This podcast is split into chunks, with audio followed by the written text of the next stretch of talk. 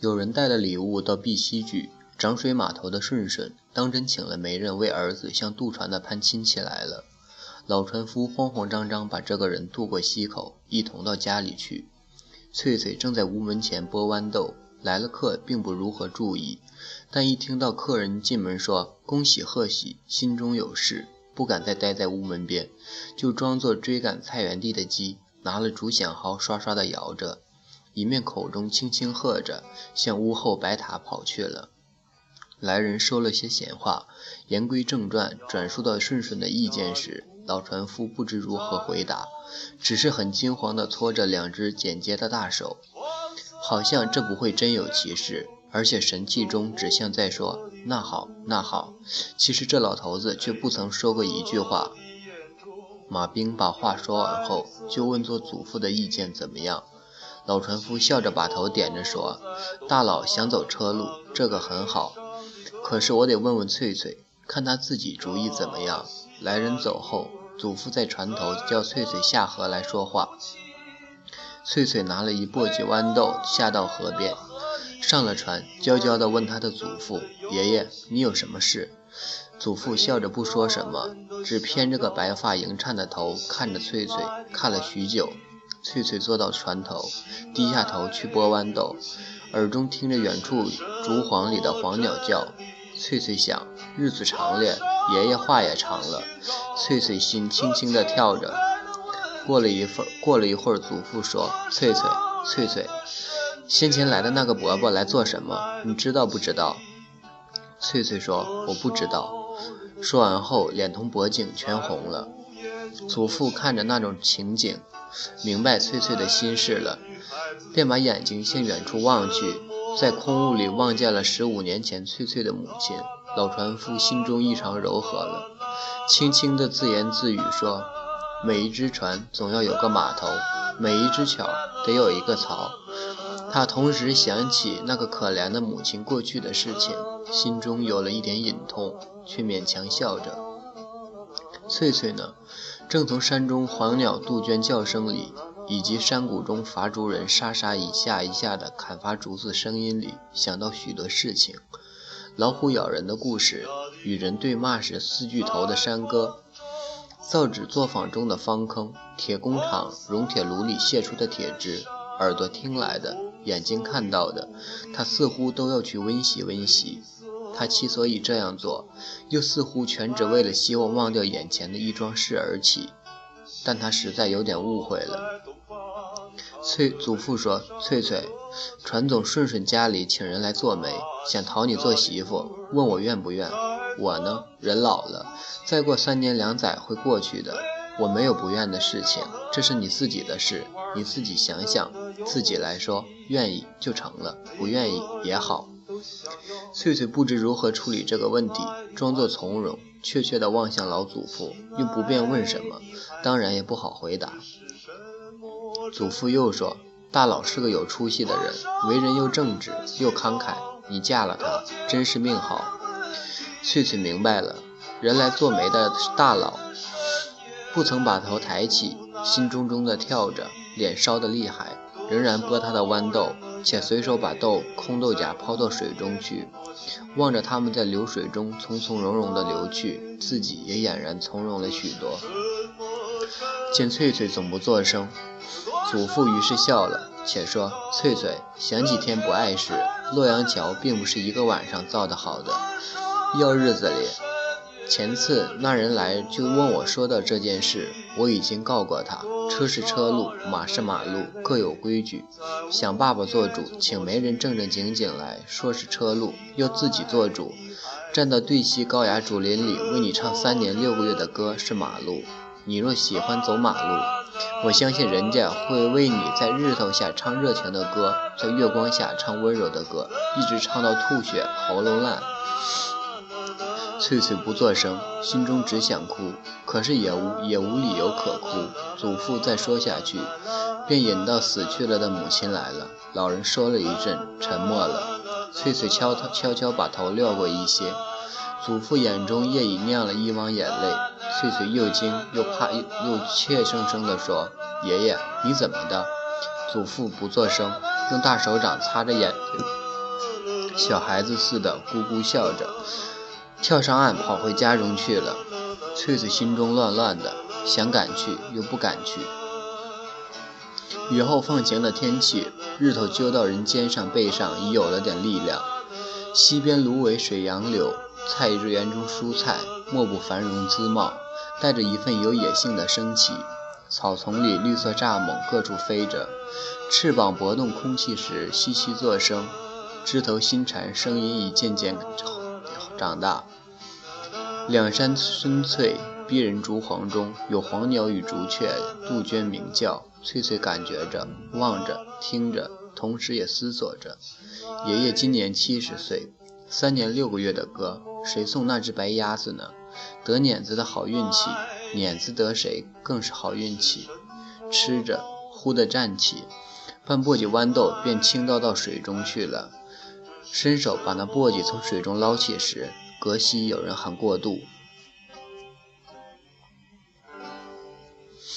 翠翠第二天在白塔下菜园地里，第二次被祖父询问自己主张时，仍然心儿重重地跳着，把头低下去不做理会，只顾用手去掐葱。祖父笑着，心想还是等等看，再说下去，这一葱这一秤葱会被全掐掉了。同时，似乎又觉得这期间有点古怪处，不好再说下去，便自己按捺到言语，用一个做作的笑话。把问题引到另另外一件事情上去了。天气渐渐的越来越热了。近六月时，天气热了些。老船夫把一个满是灰尘的黑陶缸子从屋角域里搬出，自己还匀出闲工夫，拼了几方木板做成一个圆盖，又锯木头做成一个三脚架子，且削刮了个大竹筒，用葛藤系定，放在缸边作为舀茶的家具。自从这茶缸移到屋门边隙后，每早上翠翠就烧一大锅开水，倒进那缸子里去。有时缸里加些茶叶，有时却只放一些用火烧焦的锅巴，趁那东西还燃着时，便抛进缸里去。老船夫且照例准备了些发痧肚痛、治疱疮杨子的草根木皮，把这些药搁在家中当眼处。一见过渡过渡人神气不对。就匆匆忙把药取来，善意的勒破这人过路人使用他的药方，且告人这许多救急单方的来源。他终日裸着两只膀子在方头船上站定，头上还常常是光光的，一头短短白发从日光下如银子。翠翠依然是个快乐的好人，屋前屋后跑着唱着，不走动时就坐在门前高崖树荫下吹小竹管玩。爷爷仿佛把大佬提婚的事早已忘掉，翠翠自然也早忘掉这件事情了。可是那做媒的不久又来叹口气了，依然是同从前一样。祖父把事情成。把事情成否全推到翠翠身上去，打发了媒人上路，回头又同翠翠谈了一次，也依然不得结果。老船夫猜不透这事情在这什么方面有个疙瘩，解除不去。夜里躺在床上，便常常陷入一种沉思里去，隐隐约约体会到一件事情：翠翠爱大爱二老，不爱大佬。想到这里时，他笑了，为了害怕而勉强笑了。其实他有点忧愁，因为他忽然觉得翠翠一切全像那个母亲，而且隐隐约约便感觉到这母女二人共同的命运。一堆过去的事情蜂拥而来，不能再睡下去了，一个人便跑到门外，到那临溪高崖上去，望天上的星辰，听河边纺织娘以及一切虫类如雨的声音，许久许久还不睡觉。这件事，翠翠是毫不注意的。这个小孩、小女孩子日里尽管玩着、工作着，也同时为一些很神秘的东西驰骋她那颗小小的心。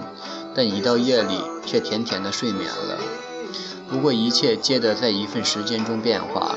这一家安静平凡的生活，也因了一堆接连而来的日子，在人世上把那安静空气完全打破了。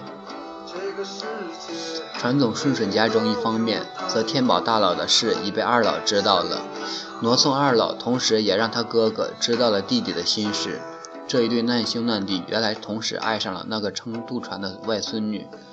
这事情在本地人来说并不稀奇，边地俗话说：“火是各处可烧的，水是各处可流的，日月是各处可照的，爱情是各处可到的。”有钱传总儿子爱上一个弄渡船的穷人家女儿，不能成为稀罕的新闻。有一点困难处，只是这两兄弟到了到了谁应该娶的这个女人做媳妇时，是不是也还得照茶洞人规矩来一次流血的挣扎？兄弟两人在这方面是不至于动刀的，但也不作性有情人奉让，如大都市里怯懦男子爱与仇对面做出可笑的行行为。那哥哥同弟弟在河上游一个造船的地方，看他家中那一只新船。在新船旁把一切心事全告给了弟弟，且附带说明这点爱还是两年前植下根基的。弟弟微笑着把话听下去。两人从造船外沿了河岸，又走到王乡王乡绅新年坊去。那大哥就说：“二老，你倒好，做了团总女婿，有做年坊。我呢，若把事情弄好了，我应当接那老的的手来划渡船了。我欢喜这个事情。”我还想把碧溪局两个山头买过来，到界线上种大楠竹，围着这一条小溪做我的柴子。那二老仍然的听着，把手中的那一弯一弯月形镰刀随意的砍削路边的草木。到了碾房时，却站住了，向他哥哥说：“大佬，你信不信这女子心上早已有了个人？我不信。大佬，你信不信这碾房将来归我？我不信。”两人于是进了碾房。二老说：“你不必。”大佬，我再问你，假如我不我不想得这座碾房，却打量要那只渡船，而且这念头也是两年前的事，你信不信呢？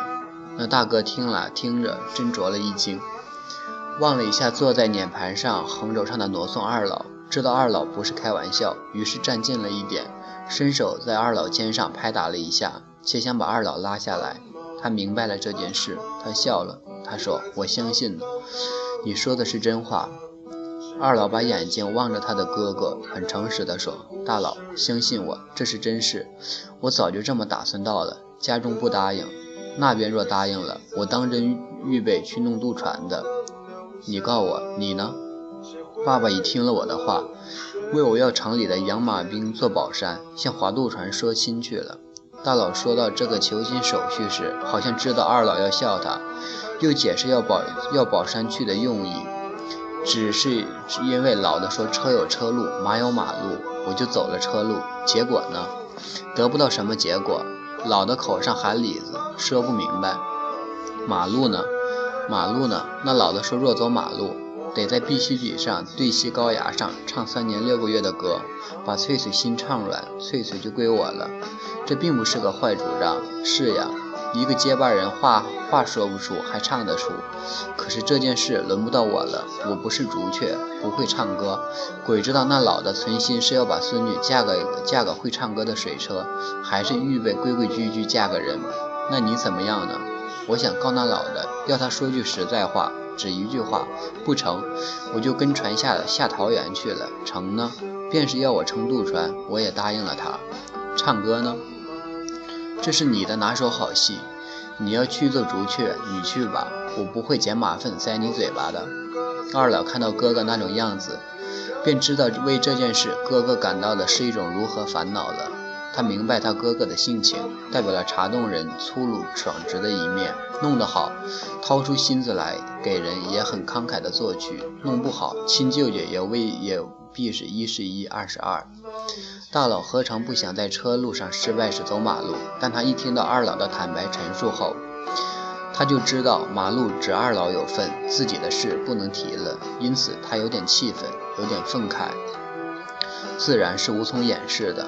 二老想出了个主意，就是两兄弟月夜里同到碧溪举去唱歌，莫让人知道是弟兄两个。两人轮流唱下去，谁得到回答，谁便继续用那张唱歌胜利的嘴唇服侍那划渡船的外孙女。大佬不善于唱歌，轮到大佬时也仍然由二老代替。两人凭命运来决定自己的幸福，这么办可说是极公平了。提议时，那大佬还以为他自己不会唱，也不想请二老替他做竹雀。但二老那种诗人诗人性格，却使他很固执的要哥哥实行这个办法。二老说必须这样做，一切才公平一点。大佬把弟弟提议想想，做了一个苦笑。他娘的，自己不是竹雀，还请弟老弟做竹雀。好，就是这样子，我们个人轮流唱，我也不需要你帮忙，一切我自己来吧。树林子里的猫头鹰声音不动听，要老婆时也仍然是自己叫去，不请人帮忙的。两人把事情说妥当后，算算日子，今天十四，明天十五，后天十六，接连而来的三个日子，正是有大月亮天气，气候到了中夏，半夜里不冷不热，穿了白家基布汗褂。到了那月光照极的高崖上去，遵照当地的习惯，很诚实与坦白，去为一个出生之犊的黄花女唱歌。露水降了，歌声涩了，到应当回家了时，就趁残月赶回家去，或过那些熟识的整夜工作不息的碾房里去，躺到温暖的谷堆里小睡，等到等候天明。一切安排皆极其自然，结果是什么？两人虽不明白，但也看得极其自然。两人便决定了从当夜起始，来作为这种当地习惯所认可的竞争。